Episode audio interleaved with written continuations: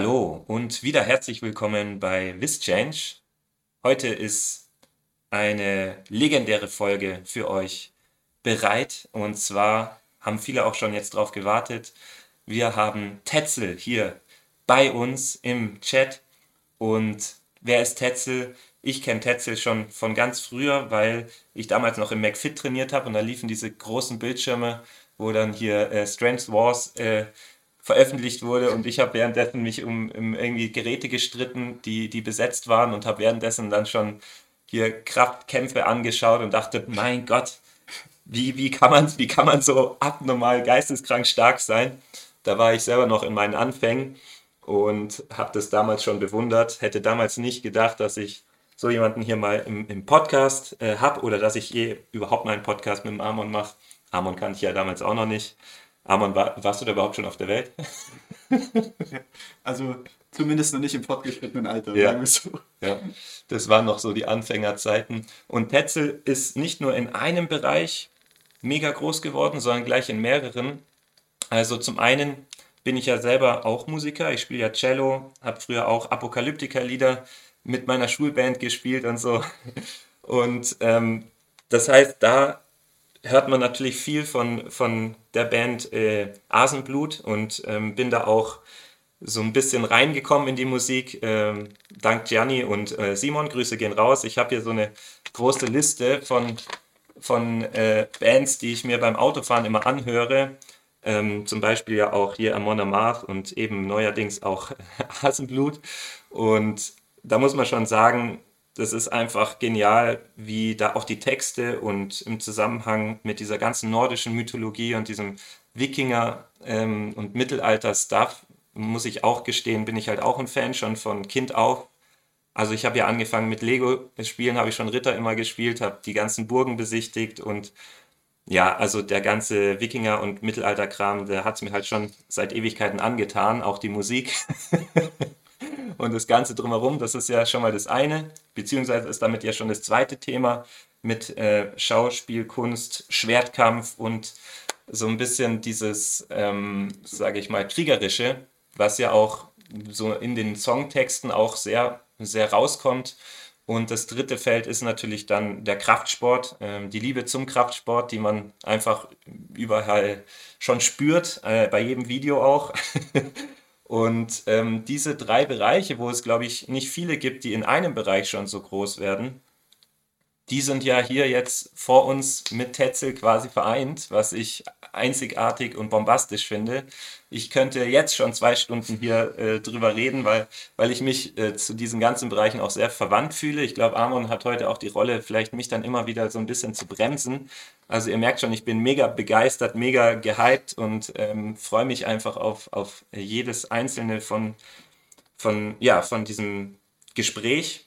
Ähm, vielleicht ganz zu Anfang, wir haben gerade gesehen, du hast gerade irgendwie noch ein Spiel gespielt, irgendwie ähm, Brotator oder sowas. Worum geht's das, Tetzel? ja, erstmal einen wunderschönen guten Tag an alle Zuhörer da draußen. Ich bin Tetzel, wurde ja gerade schon gesagt. Ich habe gerade äh, Brotato gezockt. Genau, ich habe gerade in Vorbereitung auf den Podcast äh, einen Kaffee getrunken und habe gedacht, okay, du hast jetzt noch 15 Minuten Zeit. Das ist ein ja, sehr sinnloses Spiel. So ein, wie, wie sagt man dazu? Von allen Seiten kommen halt so kleine, so Alienschlangen und man ist eine Kartoffel und schießt auf die. Und das ist einfach so ein Idle-Game irgendwie. Also nicht wirklich, es passiert nichts von alleine, aber das ist halt so, äh, ja, Kopf aus und einfach ein bisschen daddeln sozusagen. Ja, das, das tut auch mal gut. Früher Früher habe ich das immer mit, den, äh, mit dem Snake-Spiel gemacht auf diesen uralten Handys.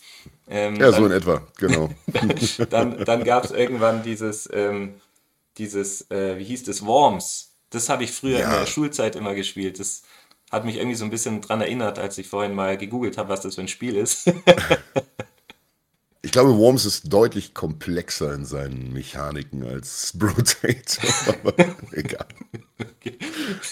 Nee, aber ist schon mal, ist schon mal cool zu wissen. Ähm, also ich spiele auch hin und wieder. Ähm, der Amon ist da wie so ein Mönch aufgestellt. Der, der kennt Computerspiele quasi nicht. Ähm, ich bin gerade mit meinem Bruder immer wieder mit Baldur's Gate 3 am, am Zocken hin und wieder, was äh, eine langwierige Geschichte ist und so ziemlich viel Stunden auch mal auffressen kann. Asche auf mein Haupt. Ich zocke kein Baldur's Gate 3. Ich habe es noch gar nicht angezockt. Aber ich habe auch tatsächlich einen riesigen Katalog an Games, die ich noch zocken müsste, die rumliegen, die eigentlich wirklich danach schreien.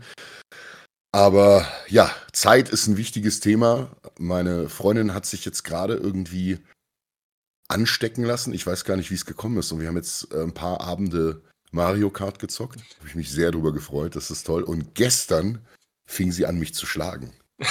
Das war ein ganz, ganz äh, besonderer Abend dann. das ist ja eine Frechheit, dass sie auf einmal anfängt, Rennen gegen mich zu gewinnen. Nee, großartig. Aber ja, ist- solche. muss auch sein mal. Ja. Die, die erste Frage, die wir so haben, ist ähm, gerade mit diesen ganzen Feldern, in denen du dich aufgestellt hast. Und das Zeitthema ist natürlich präsent, denn ich finde, das ist auch immer so eine Gleichberechtigung auf dieser Welt, egal ob reich oder arm oder Frau oder Mann oder schwarz oder weiß. Jeder hat 24 Stunden Zeit am Tag. Ne? Das ist einfach so eine universelle Gleichberechtigung. Und da frage ich mich wirklich, wie du das alles unter einen Hut bekommst. Ähm, wo, was hat aktuell Priorität und ähm, ja, wie, wie, wie teilst du dir das dann alles so auf? Also die Wahrheit ist, dass das, was du eingangs gesagt hast, leider äh, nicht so hundertprozentig stimmt oder wahr ist, zumindest aus meiner eigenen Wahrnehmung. Ich bin nicht überall groß, genau deswegen, weil ich einfach zu viele Sachen mache. Und das ist einerseits toll, dass man unglaublich viel Abwechslung hat und unglaublich viel Einblicke in spannende Themen und spannende Erlebnisse hat. Allerdings ist es auch das Problem, dass man eben nicht den krassen Fokus hat und dadurch viel Potenzial natürlich liegen lässt. Und jetzt komme ich langsam nicht mehr drum rum, als den Fokus mir zu setzen, da ich jetzt mit zwei Bands aktiv bin. Also neben meiner Band Asenblut, die du vorhin schon erwähnt hast, habe ich ja noch eine Band All for Metal. Und wir sind mit beiden Bands im Moment sehr, sehr beschäftigt und tatsächlich, ich habe es vor ein paar Tagen auch gesagt, es ist mittlerweile einfach ein Job, es ist kein Hobby, es ist Arbeit. Ich sitze vormittags, bin am E-Mails beantworten, bin dabei, Sachen zu organisieren, Konzerte, Logistik, Interviews, dann Grafiken und alles, was halt so dazugehört. Wir sind gerade in Vorbereitung für beide Bands ein Album zu releasen. Und dementsprechend ist unheimlich viel Arbeit, was da reinfließt. Und das ist tatsächlich der komplette Fokus derzeit, ja. Also Sport gehört natürlich zu meinem Alltag wie Zähneputzen. Das ist für mich keine Frage der Motivation oder irgendwas, sondern man trainiert halt. Aber, und da muss ich ganz klar sagen, es hat nicht mehr, aktuell nicht mehr den Stellenwert, den es zum Beispiel vor drei, vier, fünf Jahren hatte, wo ich wirklich gesagt habe, okay, ich muss meine vier oder fünf Trainingseinheiten in der Woche schaffen. Das schaffe ich zeitlich tatsächlich einfach nicht. Dadurch, dass ich die meisten Wochenenden gar nicht mehr da bin. Und in der Woche bin ich dann sehr, sehr glücklich, wenn ich es dreimal geschafft habe zu trainieren. Das ist für mich in Ordnung. Bin ja auch schon, was Kraftsport auf sehr hohem Niveau angeht, ein bisschen älter, habe einige kleine Wehwehchen und Zickereien, da können wir gleich nochmal drüber sprechen. Und deswegen ist es leider nicht mehr so, dass ich es auf dem Niveau machen kann, wie ich es immer wieder gern würde, weil weder die Zeit noch der Fokus dafür da ist. Das ist so ein bisschen der Spagat, den man machen muss und die Grenze, diese Zeit, die man am Tag hat, äh, macht es halt schwierig, zumal ja, es gehört ja auch noch ein bisschen Privatleben dazu. Man möchte für seine Partnerin da sein. Man hat vielleicht auch noch ein, zwei Freunde, die man mal zumindest mal anrufen möchte. Und da kommt man in die Bredouille. Das ist tatsächlich Fakt, ja. Ja. Also was mich zu Beginn nochmal interessiert, bevor wir das gerne nochmal vertiefen können, wie bist du auf den Namen Tetzel gekommen? Also wie ist das so entstanden? Der Name Tetzel stammt aus meiner Sturm- und Drangzeit als junger Student. Denn Tetzel, Johann Tetzel war ein Ablasskrämer, ein Ablasshändler, der im 16. Jahrhundert dafür gesorgt hat, dass die katholische Kirche sich dann den Petersdom leisten konnte. Der wurde ja vor allen Dingen durch Ablasshandel finanziert. Ja, das heißt, Ablasshandel bedeutet, du hast fleißig gesündigt, dann kam der Ablasshändler, vielleicht Tetzel oder ein anderer, und hat gesagt, hier, du zahlst jetzt ein paar Euro, hätte ich was gesagt, ein paar Gulden, ein paar Mark, was auch immer damals gerade die Währung war.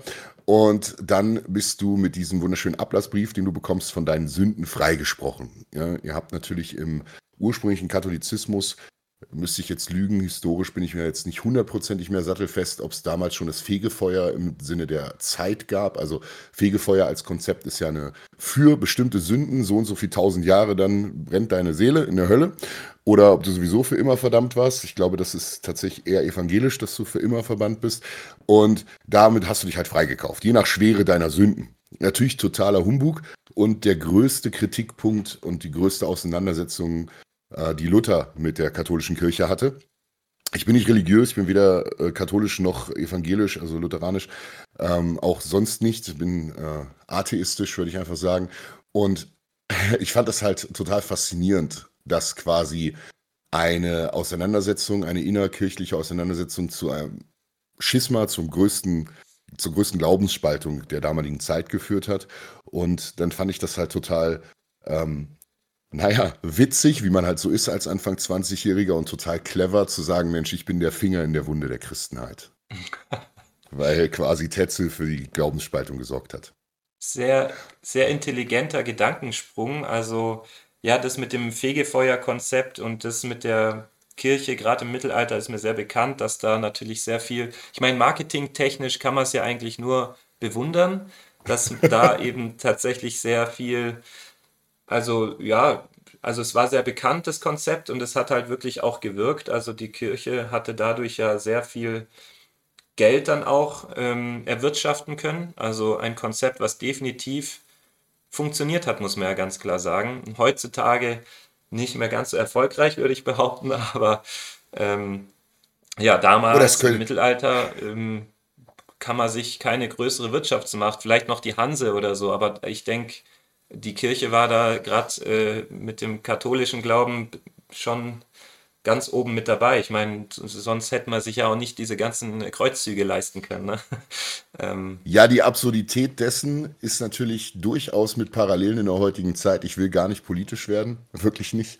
Allerdings haben wir ja heute äh, unseren modernen Ablass in Form von der ein oder anderen mehr oder weniger intelligenten Steuer und dem guten Gefühl, was sich der ein oder andere damit vielleicht auch versucht zu erkaufen, einer der Guten zu sein.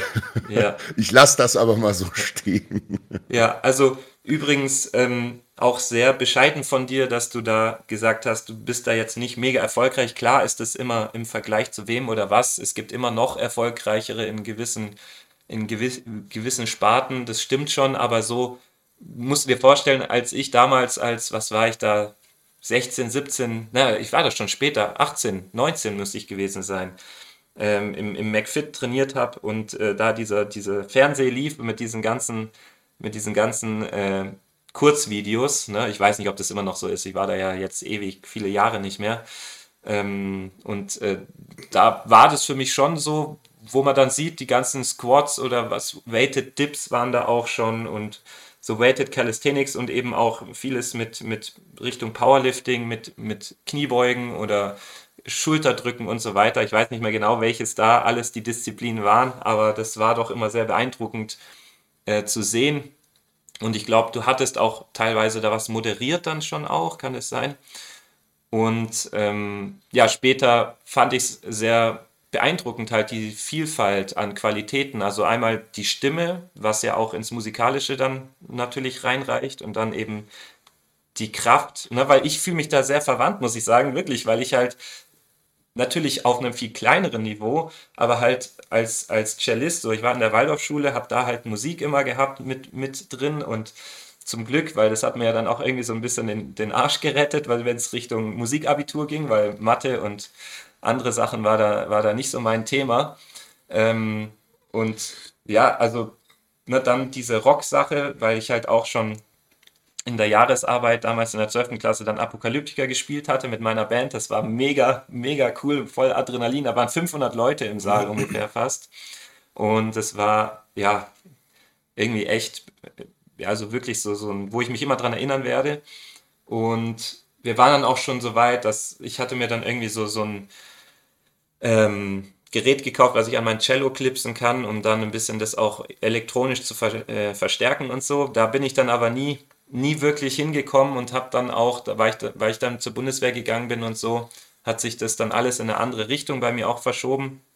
Jetzt muss mein Cello gerade repariert werden, weil es äh, wirklich seit dem Umzug sehr gelitten hat, leider. Ähm, aber so gerade diese musikalische Richtung und in Verknüpfung mit dem Sport, weil ich war ja lange Jahre im Orchester auch, da haben wir auch schon im, im Ausland Konzerte gemacht und so, das war richtig auch mega vielseitig.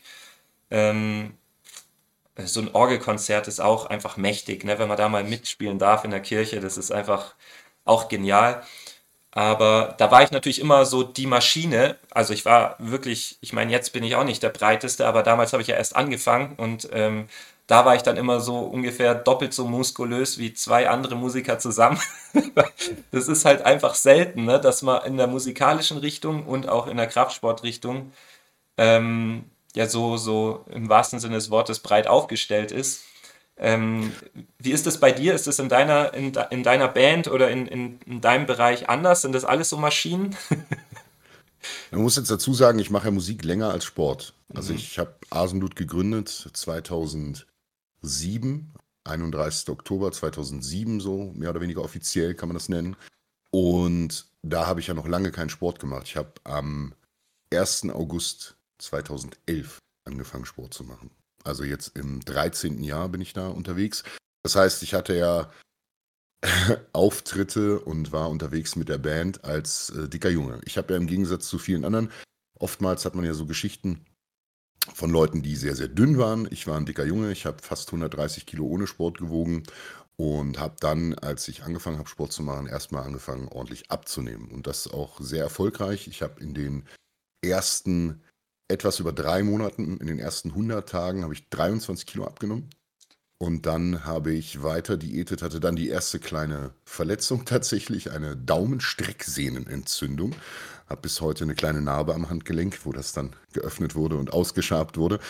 Und habe dann aber noch weiter diätet, angefangen, wie gesagt, im August bis zur FIBO 2012. Und da war ich dann auf 92 Kilo oder knapp unter, also ungefähr 36 Kilo habe ich abgenommen damals in etwas über acht Monaten. Also das war äh, sehr erfolgreich für mich. Respekt. Und ja.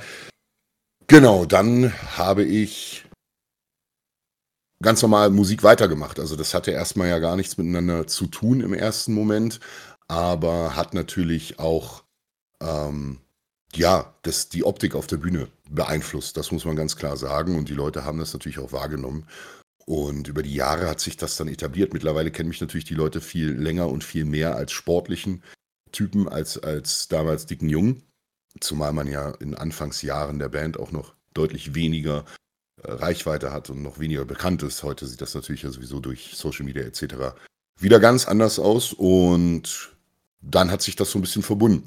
Heute muss man sagen, dass in meiner Truppe, auch wenn die Jungs nicht alle so aussehen, ich glaube, bis auf unseren Schlagzeuger alle bei Asenblut trainieren. Bei All for Metal äh, sind, glaube ich, alle sportlich aktiv. Also man kann das gar nicht mehr wegdenken. Und je älter man wird und je mehr man da unterwegs ist, ich glaube, desto notwendiger wird es auch. Und mittlerweile hat es sich ja etabliert, auch als Breitensport. Also nach lange nicht natürlich auf dem Zielniveau, wie man das betreibt als ambitionierter Kraftsportler, aber das muss man ja auch nicht. Es geht ja schlussendlich im Wort Fitness tatsächlich um Angepasstheit an Widerstände des Alltags und das ist ja irgendwo unser großes Ziel, dass wir den Alltag so lange wie möglich widerstandsarm überwinden können, äh, was natürlich entsprechend sich dann immer daran orientiert, was man halt für einen Alltag auch hat. Ja, also ich muss keine 200 Kilo Bank drücken, um auf der Bühne zu stehen.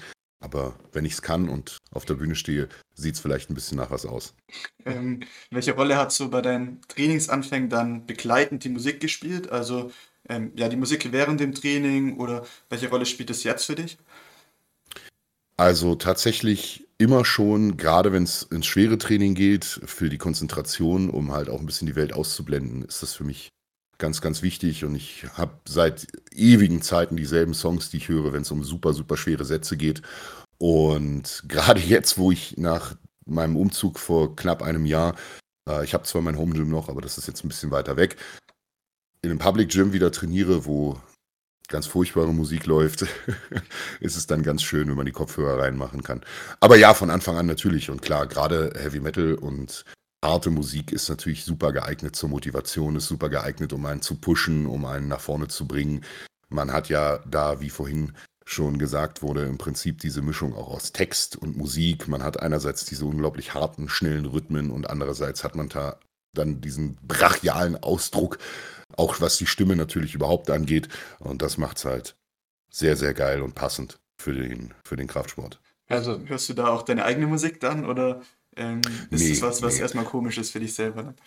Nee, komisch gar nicht. Also was, was mal vorkommt, jetzt gerade zum Beispiel, äh, habe ich, weil man auf verschiedensten Abhören oder in verschiedensten Abhörsituationen seine eigenen Sachen hören muss, um zu schauen, ob alles passt, äh, mein eigenes aktuelles Album, also unser aktuelles Album gehört beim Sport auch, weil man es auf Kopfhörern hören muss, auf einer Box, auf dem Handy, Lautsprecher, auf allem möglichen Kram, um zu gucken, ob es ballert.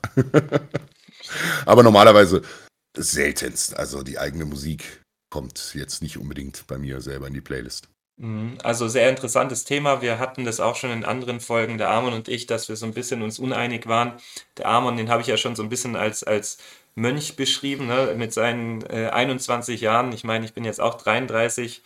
Äh, ähm, lebt er halt, er, er zockt nicht, ne? ich zocke, er zockt nicht. Er hört, er hört nicht mal Musik. Ne? Also bei, wir arbeiten ja beide in einem Studio als, als Trainer auch. Und ähm, er hört halt nicht, wenn da jetzt, sage ich mal, einfach Schlagermusik kommt. Ich höre nicht mal, wenn die Musik ist. er hört den Unterschied nicht zwischen irgendwie Schlagermusik und irgendwie ähm, ja, Rock oder Hardrock. Äh, für ihn ist das alles irgendwie das Gleiche. Und ähm, mir geht's da ähnlich. Also ich, ich kann auch teilweise wegen der Musik, die da kommt, nur Kontramusik reintun, weil ich könnte das nicht ertragen, irgendwie schwere Kniebeugen zu, zu äh, ja. Ja, Auf, auf der anderen Seite kann man es auch umdrehen. Wenn man sich über die Musik abfuckt, das kann man ja auch in Aggression und in ähm, Stärke umwandeln in dem Moment. ja, jetzt tu mal nicht so, weil, weil bei dir ist ja so, du hörst ja nicht mal einen Unterschied das, bei der war, ja- das war ja nur ein Tipp an Ach dich. so, in dem okay. Moment. Ja. Ja, also es ist halt ein Fakt. Es ist halt ein Fakt. Also es ist halt mehrfach mit Studien und mit, mit Untersuchungen belegt, ne, dass entsprechende motivierende Musik stark die Stimmung beeinflusst und stark auch die Leistungsfähigkeit. Ja. Und es ist immer so sehr interessant, es gibt im Kraftsport und so, gibt es immer mal so Diskussionen, wenn man über 5 oder 10 Prozent redet. Ja, 5 oder 10 Prozent für einen Anfänger mögen jetzt vielleicht irrelevant sein, aber wenn man in Grenzen der Leistungsbereiche ist, dann sind 5 oder 10 Prozent halt Welten. Ne? Die machen einen Unterschied zwischen ganz äh, großen Platzierungen aus und deswegen unglaublich wichtig. Also ich weiß nicht, vielleicht habt ihr es mal gesehen, es gab irgendwo, habe ich glaube ich auch selber gepostet, mal so einen Zusammenschnitt vom Insanity Meet. Ähm, ich glaube, ich habe irgendwo sogar noch meine Insanity Meet Playlist für meine einzelnen Versuche. Wenn ich das nebenbei finde, dann verrate ich euch mal, zu welchen Songs ich meine Versuche gemacht habe. Ah, cool. Was, was mich da interessiert an der Stelle, also nutzt du das dann, sag ich mal, gezielter, dass du, wenn es an schwereres Training geht oder an die wichtigen Sätze, dann wirklich nochmal härtere Musik auspackst? Oder ist es so, dass das ganze Training über was, was sehr Pushendes für dich läuft? Tatsächlich, tatsächlich ist so, dass, ich sage jetzt mal, das alltägliche Training, da ist es mittlerweile weniger relevant. Weil das dann für mich zu, zu anregend wäre. Also das kann ich im öffentlichen Gym gar nicht machen. Ich bin sowieso schon, sagen wir mal, ein bisschen ein sehr auffälliger Typ dann, wenn ich mal wirklich eine schwere Kniebeuge mache. Also für heutige Verhältnisse, äh, wenn ich da mit 250 irgendwie beuge, dann ist das für die Leute schon immer, als ob da jemand vom anderen Planeten gerade unterwegs ist. Und wenn ich das ganze Training mich so pushen würde und äh, Kopfhörer drin hätte und mein eigenes Grunzen nicht höre, wäre das fürs öffentliche Gym ein bisschen seltsam, ja. Tatsächlich. Ja, ja, sehr interessant. Ähm, also wir haben jetzt schon festgestellt, dass du jetzt quasi sehr in der Musik tätig bist. Ne? Das hast du vorhin gesagt, das ist gerade so dein Hauptthema. Trotzdem kommen wir ja auch so ein bisschen aus dieser Kraftsportrichtung. Klar sind wir da nicht mit 250 unterwegs. Ich bin immer noch stolz, dass ich mal 155 Squat, äh, Low Bar Squat geschafft habe. Das ist äh, für mich auch schon, weil ich war tatsächlich dieser Hardgainer, den du äh, vor, vorhin beschrieben hast. Ich komme eher aus dieser extrem dünnen Richtung und bin eher so der Marathonläufer von der Genetik her. Oder, oder Skilangläufer oder sowas hätte ich vielleicht genetisch äh, machen sollen. Aber äh, ja, jetzt mache ich halt ähm, viel auch Richtung CrossFit. Also ich mache viel, ich habe auch so eine Gewichtheber-Fortbildung gemacht, um da eben ähm, das olympische Gewichtheben jetzt auch ein bisschen zu forcieren und eben bin immer noch an meinem Handstand, weil der mir echt immer noch von der Balance extrem schwer fällt. Da raste ich komplett immer aus, weil da gibt es nicht so diesen linearen Fortschritt, wie jetzt zum Beispiel, wenn man Muscle ablernt oder so oder die äh, 150 Kilo Kniebeuge, entweder sie geht oder sie geht nicht.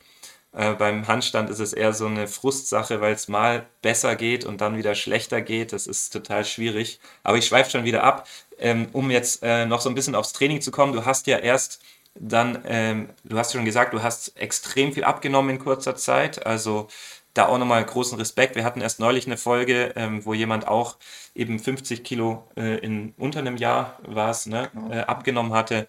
Also da haben wir auch ähm, schon viele Leute, also einige Leute erlebt, die da schon durch Disziplin und durch, dadurch, dass sie ihr Leben halt komplett dann auch geändert haben, echt viel erreicht haben.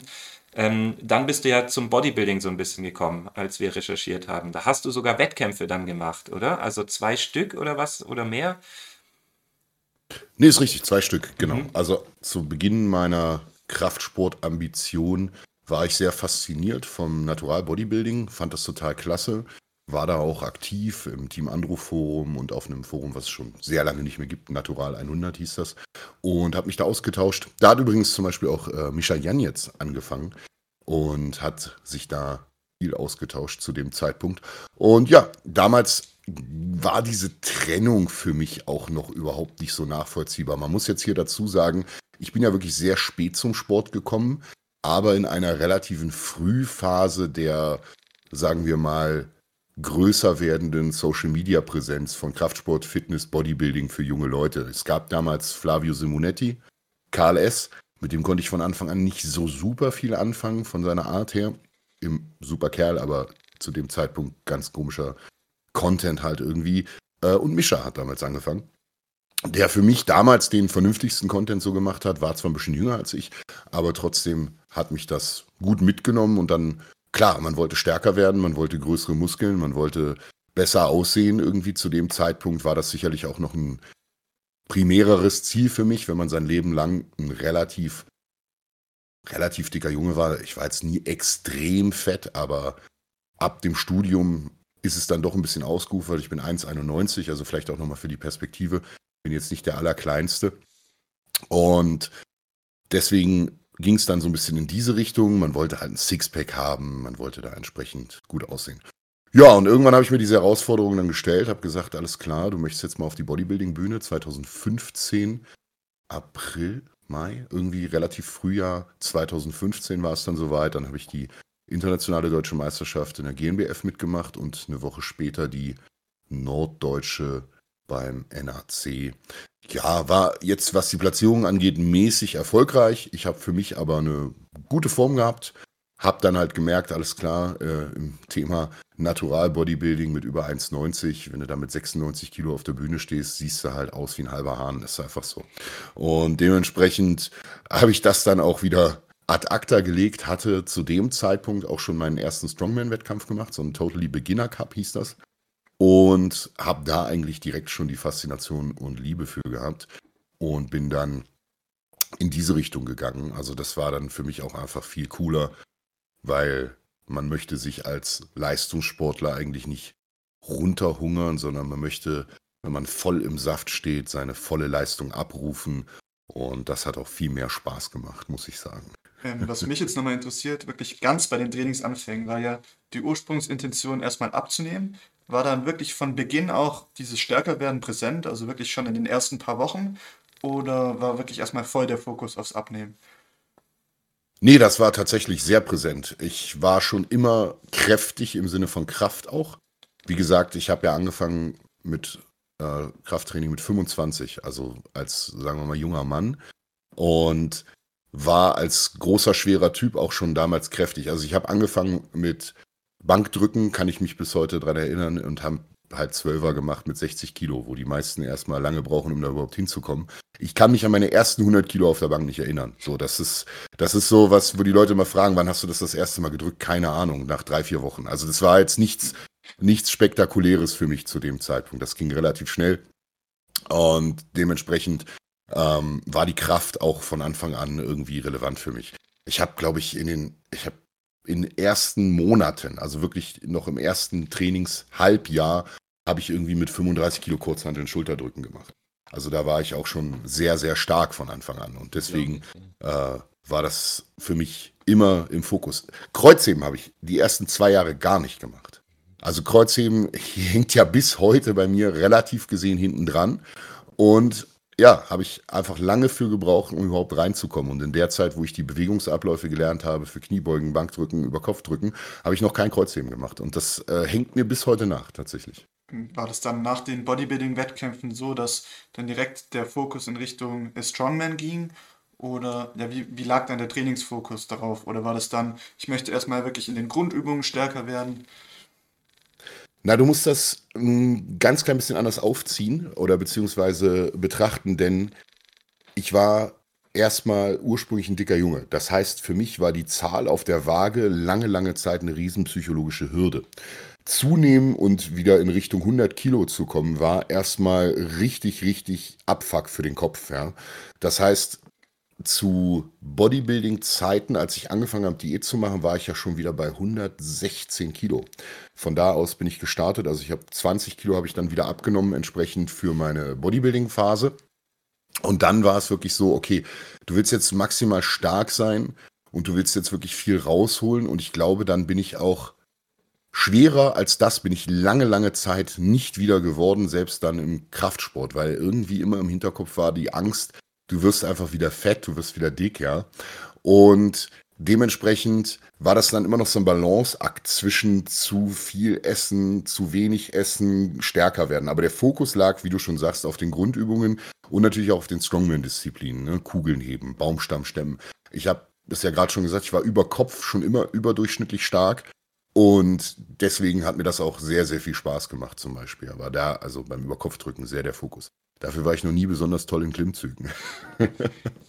Was ich mir jetzt in, in dem Moment schwer vorstelle, ist, wenn man jetzt jemand hat, der so viel abgenommen hat wie du, ähm, aber dann diese Motivation und die Leidenschaft nicht hat, stärker zu werden oder auf ein Ziel hinzuarbeiten, dann das Gewicht zu halten, finde ich super schwierig. Ähm, oder was ist da deine Meinung dazu? Ja, ganz klar, ganz klar. Also ich versuche das ja auch den Menschen zu vermitteln seit mittlerweile vielen, vielen Jahren und sage, hey, hört zu, äh, Bewegung und Kraftsport sind das, was euch quasi dazu befähigt, auch im Prinzip gut und viel zu essen. Ich zitiere an dieser Stelle immer gern Carsten Pfützenreuter, der ist in vielen Sachen vielleicht nicht unbedingt immer so einfach zu verstehen, aber mit dieser Aussage trifft er für mich gewisserweise den Nagel auf den Kopf. Von zu viel Essen ist noch niemand dick geworden. Und das versuche ich eigentlich immer den Leuten in, in den Kopf zu trichtern und zu sagen, pass auf, es, du, sollst, du sollst viel essen. Aber man soll dich auch im Prinzip bremsen müssen im Training. Du ja. sollst eigentlich die Ambition haben, viel zu viel zu machen.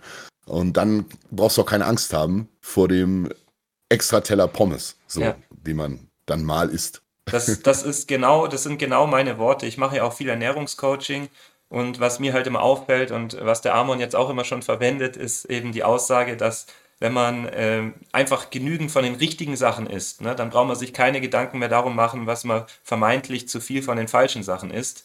Man muss nur sich äh, satt essen mit den, mit den richtigen Nährwerten, mit den richtigen Nahrungsmitteln. Es darf auch mal schwer, nicht immer diese leichte Kost, es darf auch mal wirklich schwer verdaulich sein. Es muss wirklich mal auch Arbeit im Körper sein.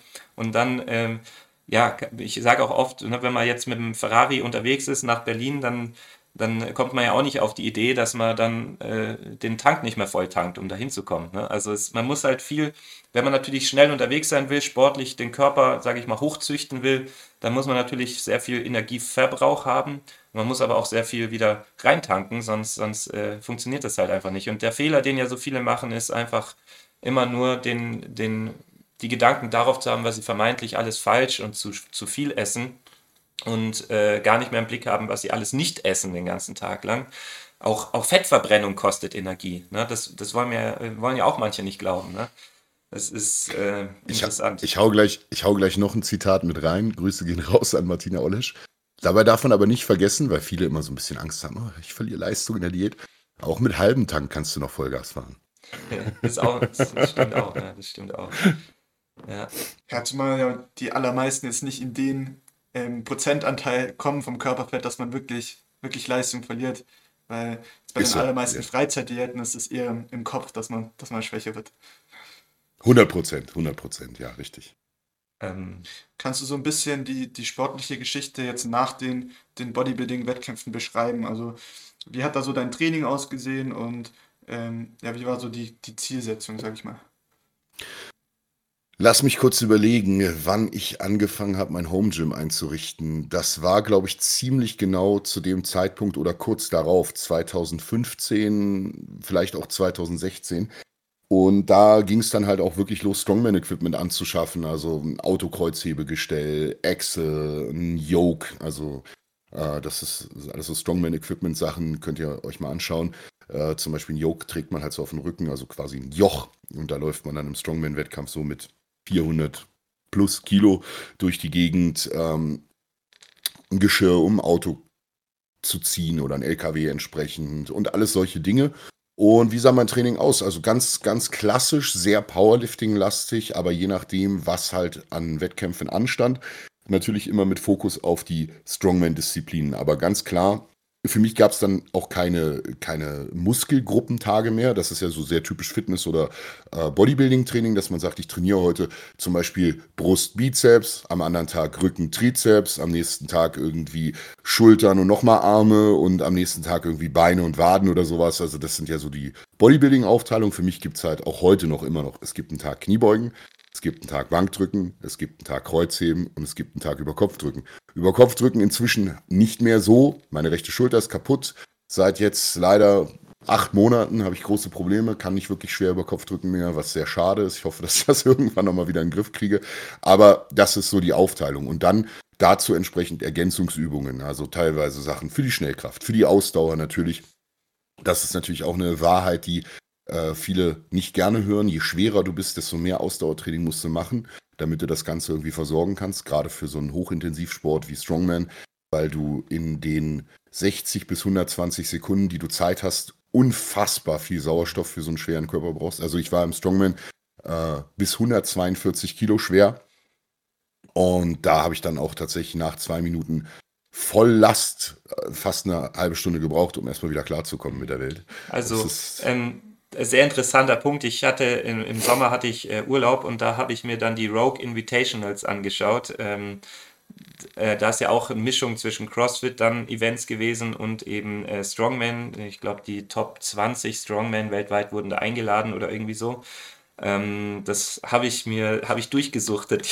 das war, war, einfach nur, ne, da war auch dieser Tower of Power, wo man dann die äh, irgendwie, was waren es, 1000 Pfund äh, oder was war es? Ja, ich glaube, irgendwie 1000 Pfund irgendwie so oft wie möglich anliften musste. Äh, unglaublich, dass da manche sieben, acht Wiederholungen rausgehauen haben irgendwie.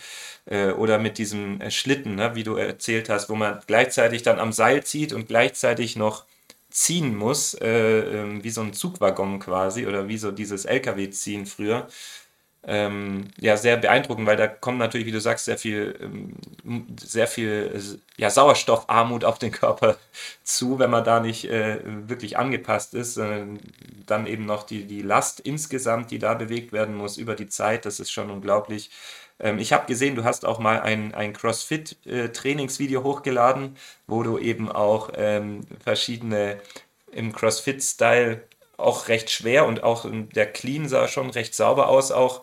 Äh, ähm, ist ja mit dem Locklift gar nicht so unverwandt, ne? nur dass du halt beim, beim Power Clean eben ein bisschen noch äh, mehr das Auffang-Ding hast und weniger das Hochziehen, wenn ich es jetzt richtig verstanden habe. Äh, beim Locklift ist es ja mehr eine kontinuierliche Bewegung und beim, beim Power Clean hast du ja mehr dieses Hochspringen und Auffangen.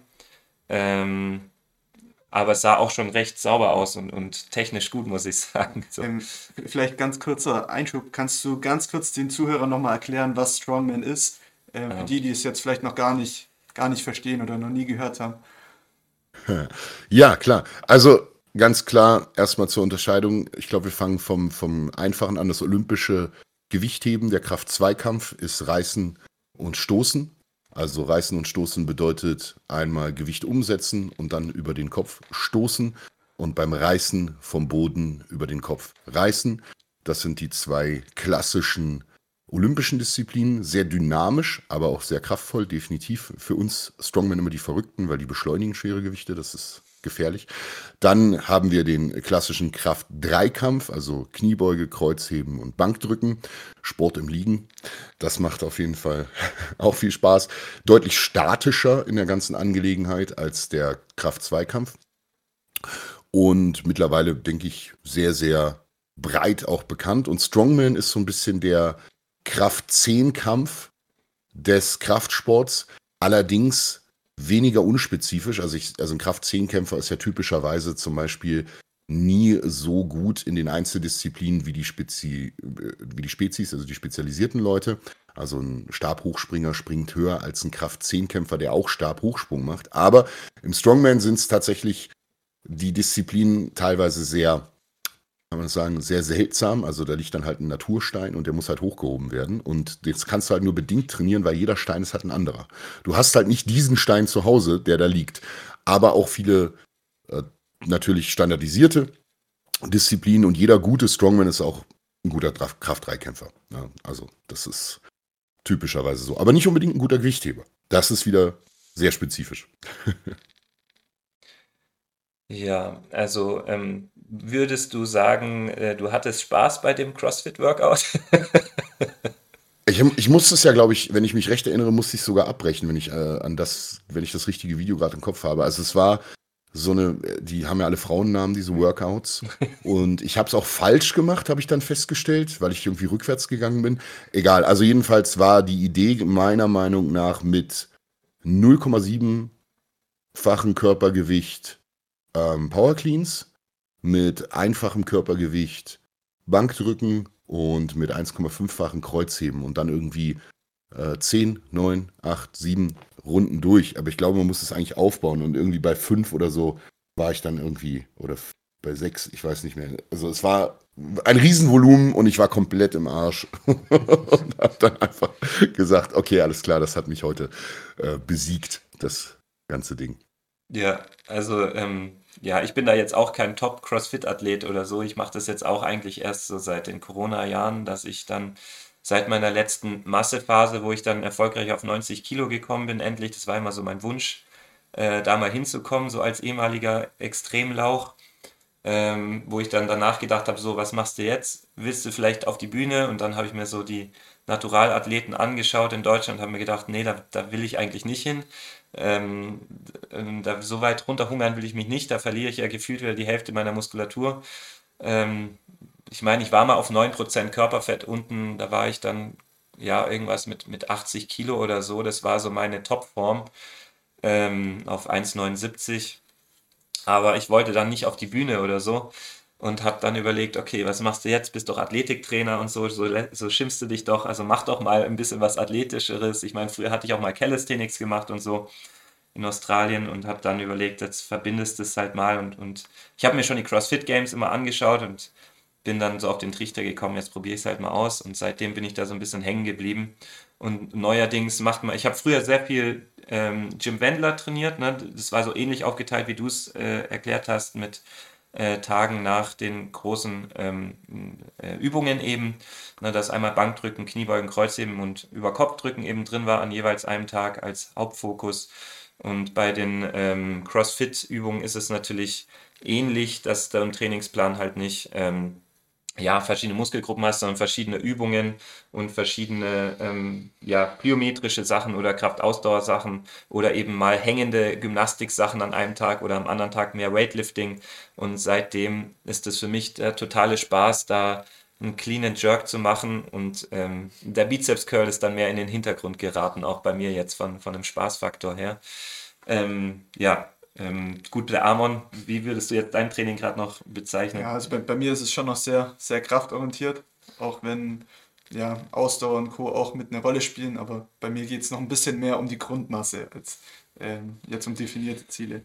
Ähm, was mich jetzt bei der Hauptgym-Thematik noch interessiert, wie schafft man das, so einen ähm, schweren Atlas-Down zum Beispiel bei dir ins Homegym zu bringen? Also wie findet da der Prozess statt, wenn du da jetzt so einen 150 Kilo Stein bekommt, wo bekommt man den her und wie kommt der dann in dein?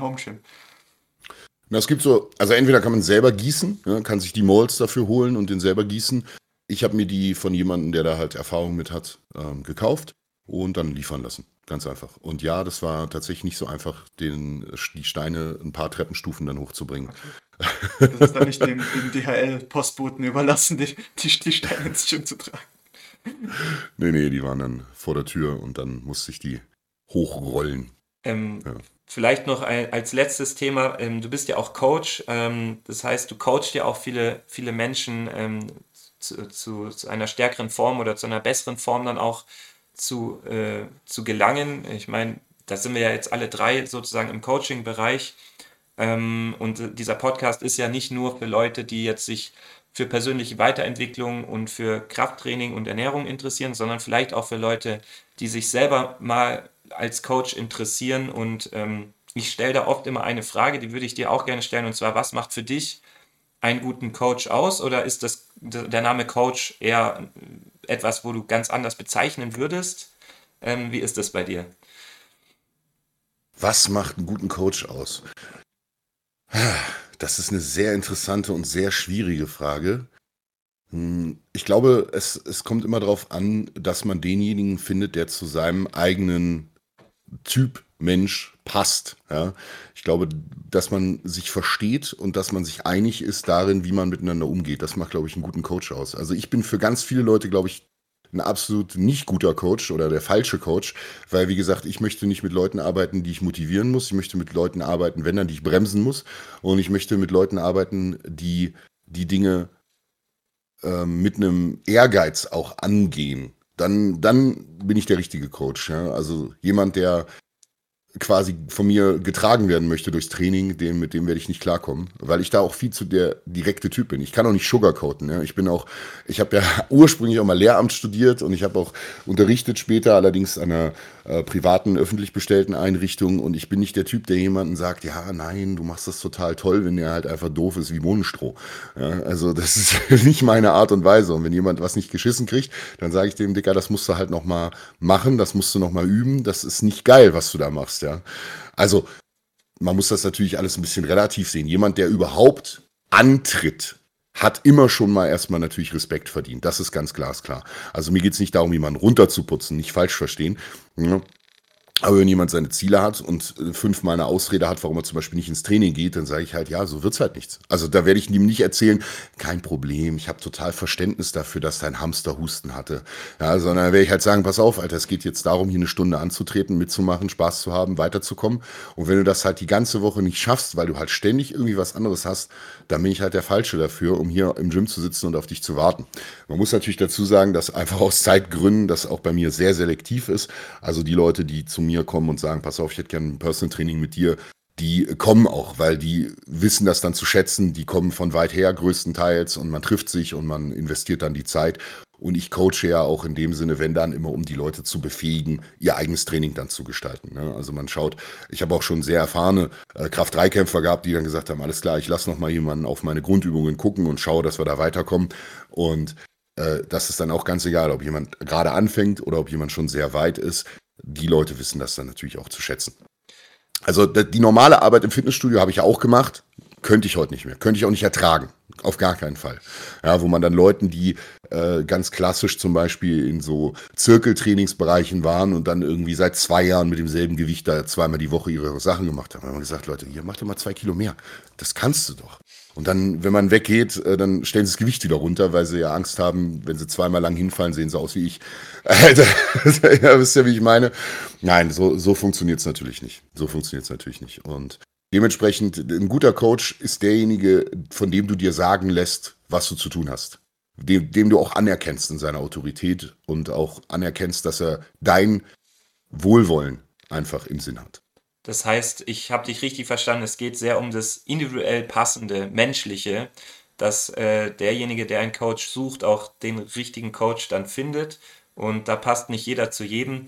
Und es ist eine gewisse Individualität und ähm, das heißt, Positionierung ist für dich auch ganz wichtig. Und da finde ich auch ganz interessant, wie du dich positioniert hast. Also bei dir nennt sich ja auch, glaube ich, ein Plan irgendwie Dragon Slayer Plan, was ich extrem cool finde, weil es ja auch so in, deinen Mar in deine Marke irgendwie reinpasst. Ne? Also die Marke auch mit, mit Asenblut und ähm, ja, ich meine, ich habe mal irgendwie gesehen, dass du ja tatsächlich so, so Schwertkampf-Videos und ähm, ähm, so als, als Schauspieler bist du dann auch in der Szene tätig oder ähm, wenn ich es richtig verstanden habe.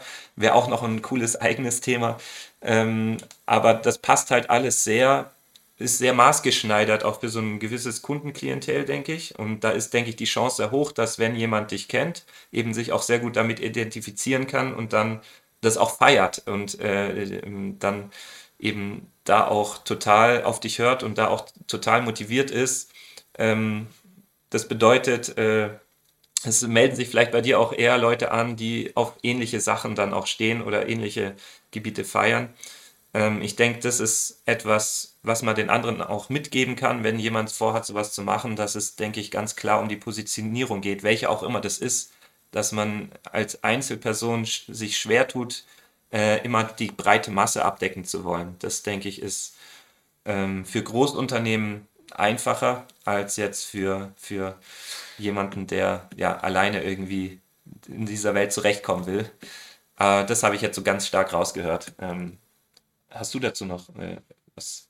Ja, nee, also ich finde es auch bemerkenswert. Also egal, ob man jetzt auf YouTube, Instagram oder wo auch immer ist, man hört so einen Grundtenor raus oder sieht halt etwas, womit du dich identifizieren kannst. Und das ist halt so dieses Kraftthema, so dieses Thema mit der, sag mal, nordischen Mythologie.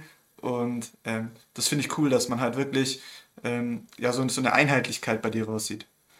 Und was ich mich da frage, ist es wirklich, also es geschieht natürlich aus der Leidenschaft heraus, aber ähm, ja, geschieht es auch ein bisschen, also es ist ja ein Stück weit auch Selbstvermarktung, was ja auch positiv ist.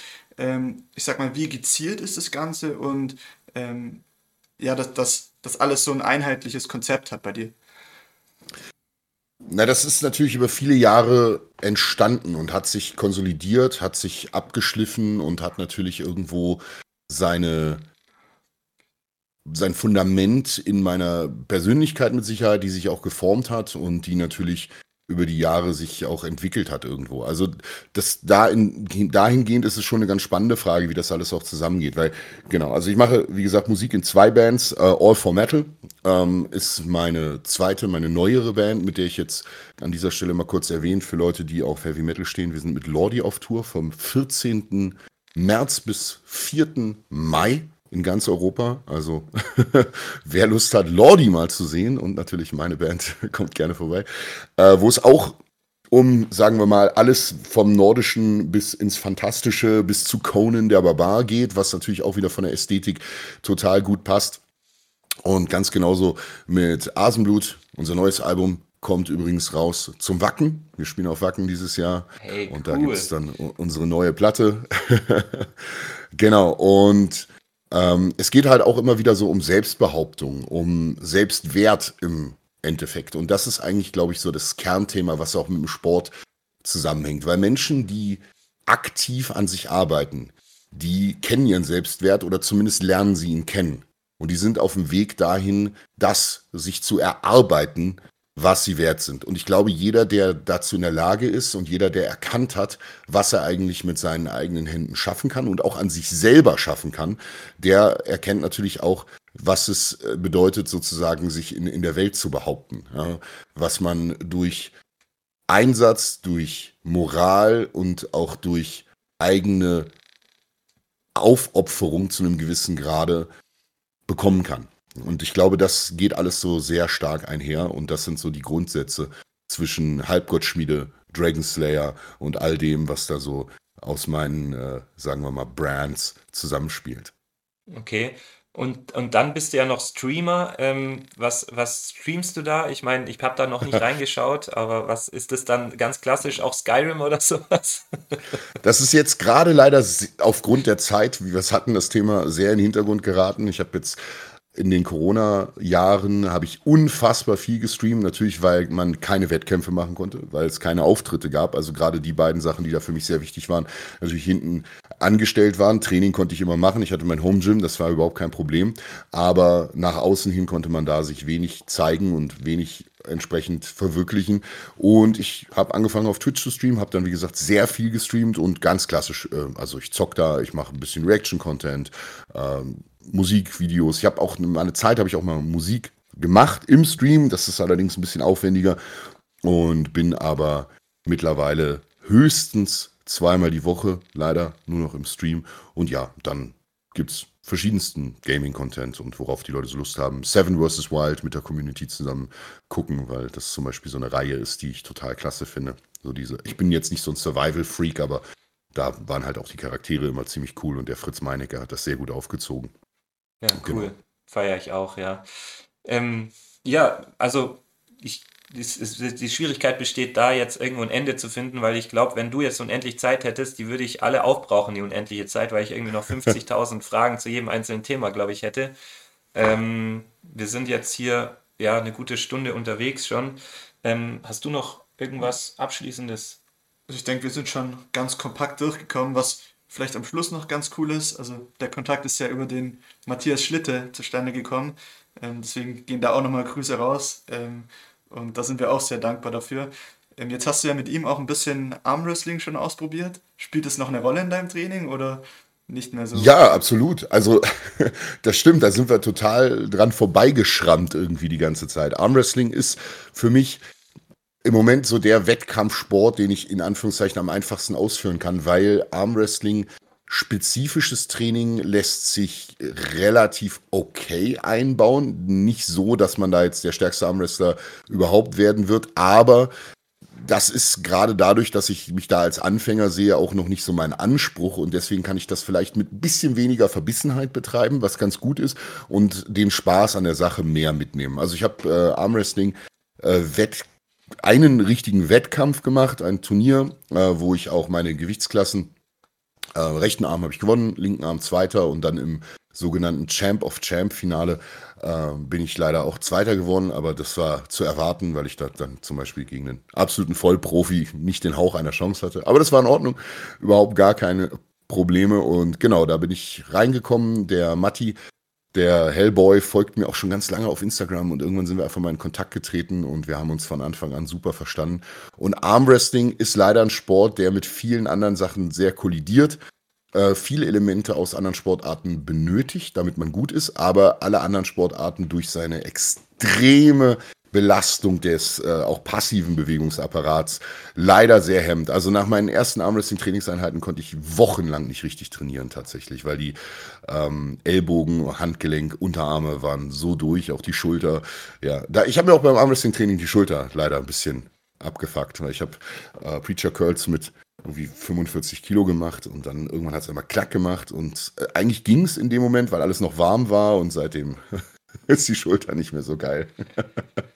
Ah, ja. Ähm, wie, wie, kann, wie können vielleicht unsere Community auch äh, dich am besten noch supporten? Einfach dir folgen auf den gängigen Kanälen und äh, da mal in deinen Stream reinschauen und einmal äh, deine Website schauen und sowas? Oder gibt es noch was anderes? Na, am allerbesten ist es genau, mal reinzuschauen auf ähm, Instagram. Instagram bin ich eigentlich am aktivsten so, ne? Also Instagram äh, Halbgoldschmiede. Warum Halbgottschmiede, ähm, haben wir jetzt heute nicht gefragt, weil ich immer gesagt habe, das ist das Ideal. Man möchte so aussehen, wie die Griechen ihre Götter in Stein gemeißelt haben. Das kommt so ein bisschen mehr aus der Bodybuilding-Zeit. Ja. Also das ist immer auch so das Ding. Ich bezeichne mich nicht als Halbgott, sondern das ist das Ziel, was natürlich völlig esoterisch ist und eigentlich nicht erreichbar, aber ist ja egal. Es geht ja um ein Ideal, dem man folgt. Genau, Halbgottschmiede. Und ansonsten äh, sehr gerne auf unseren äh, Bandseiten, also asenblut.de oder beziehungsweise auch asenblut auf Instagram und All for Metal. Da findet ihr entsprechend dann, wenn es um die Musik geht, allen möglichen Content, Spotify, ihr wisst ja alle, wie das heutzutage funktioniert. Und Support natürlich am besten auf Konzerte kommen. Das ist das Allergeilste, wenn ihr auf Konzerte kommt, auf Shows kommt und dann kann man auch mal quatschen, kann man ein Foto machen und sich austauschen auch über Kraftsport, Fitness und alles, was das so angeht. Ich habe meine Playlist übrigens gefunden. Hier ja, nochmal. Cool. Also für, für Leute, die harte, harte Musik brauchen bei schweren Versuchen. Ich habe hier ähm, für die erste Kniebeuge hatte ich Behemoth mit Kriegsphilosophie. Dann mhm. haben wir Helruna mit Dreifach Dorn. Also dann, wenn du willst, kannst du mir das auch einfach hier auf Discord einmal schicken. Das wäre mega cool. Dann, dann können wir es dann kann dann kann vielleicht mal verlinken oder so. Könnte machen. Ja. Auf jeden Fall. Und der wichtigste, der, der, der schwerste Song für die absoluten PRs ist Vader mit Wings. Okay. Also. aber nicht von der 25, sondern von der Litany. Die hat einen besseren Sound. Merkt euch das. Okay. Ja, hört sich gut an. Also, was ich dagegen setzen kann, das habe ich jetzt vom, vom Simon, wo ich schon Grüße rausgehen lassen habe, war hier Set to Destroy. Ich weiß aber nicht mehr, von wem das war. Ähm, aber das ist auch ein mega cooles Lied für Maximalkraft-Sets äh, ähm, von Parkway Drive. Okay. Ist auch, auch mega cool. Ähm, kann, ich, kann ich auch empfehlen. Es ist nur ein kurzes Lied, aber es ist auch. Ja, reicht ja. Es, Austrian Death Machine One More Rap ist auch sehr geil. ja. You look a little bit like a noodle.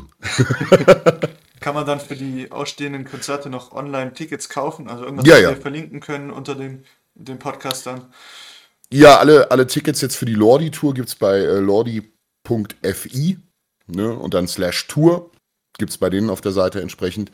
Und alle weiteren Infos für weitere Touren und Konzerte kommen ähm, dann auf den Social Medias, also wie gesagt, Asenblut und All for Metal.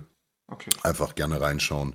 Äh, Wacken ist ausverkauft, das, da brauche ich keine Werbung für machen. Und ansonsten schauen wir mal, wir sind dann im September vor allen Dingen auf Tour mit Asenblut. Ah, Da kriege ich schon wieder Bock, mein Cello auszupacken und auch mal ein bisschen was zu spielen. Nächstes, nächstes Album mit Cello-Feature. Ja? Hey, Ja? Ja? bin, bin dabei. Nur muss ich erstmal mein Cello reparieren und dann wieder ein bisschen üben, aber ich, ich wette, da komme ich schnell rein. Dann haben wir auch vielleicht ein neues Intro. Ja, da hätte ich halt ohne Witz, da hätte ich so Bock drauf, ohne Witz. Ne? Ja, okay. Sehr geil. Ja, dann äh, vielen Dank an euch Jungs fürs Interesse. Freut mich sehr. Grüße auch an die Community. Ich hoffe, es hat euch ein bisschen gefallen, war ein bisschen interessant für euch. Ganz viele äh, Themen, wie du schon gesagt hast, könnte man noch ganz viel ausführen. Schauspielerei, also ich habe in vielen Musikvideos mitgespielt. Ich habe auch schon im Harten Brocken, einer Krimireihe vom ARD mitgespielt. Aber auch das ist wieder so ein Thema. Man muss da halt Zeit investieren. Ja, man könnte das verfolgen und pushen und irgendwie sich da konzeptionell aufstellen. Aber ain't nobody got time for that. Ja, mega, mega interessant. Also wir haben uns bei dir auf jeden Fall zu bedanken für diese wunderbare Möglichkeit, dass du auch äh, uns als noch relativ kleinen Podcast, wir wachsen ja auch, aber äh, wir sehen uns auch erst am Anfang. Ähm, aber wirklich diese Möglichkeit ist unschätzbar viel wert und ähm, ich bin mir sicher, dass es auch für unsere Zuhörer extrem jetzt viel gab, was sie mal mitnehmen konnten, ob es jetzt einfach mal ein Einstieg in was ist Strongman oder ne, auch das Musikalische oder einfach das Mindset dahinter, dass man mit so vielen Bereichen, wenn man einfach ein bisschen Zeit investiert, auch weit kommen kann, dass es nicht immer der Mainstream sein muss, ähm, denke ich, ist auch unseren Zuhörern sehr geläufig schon, weil wir auch über ähnliche Themen auch immer wieder reden.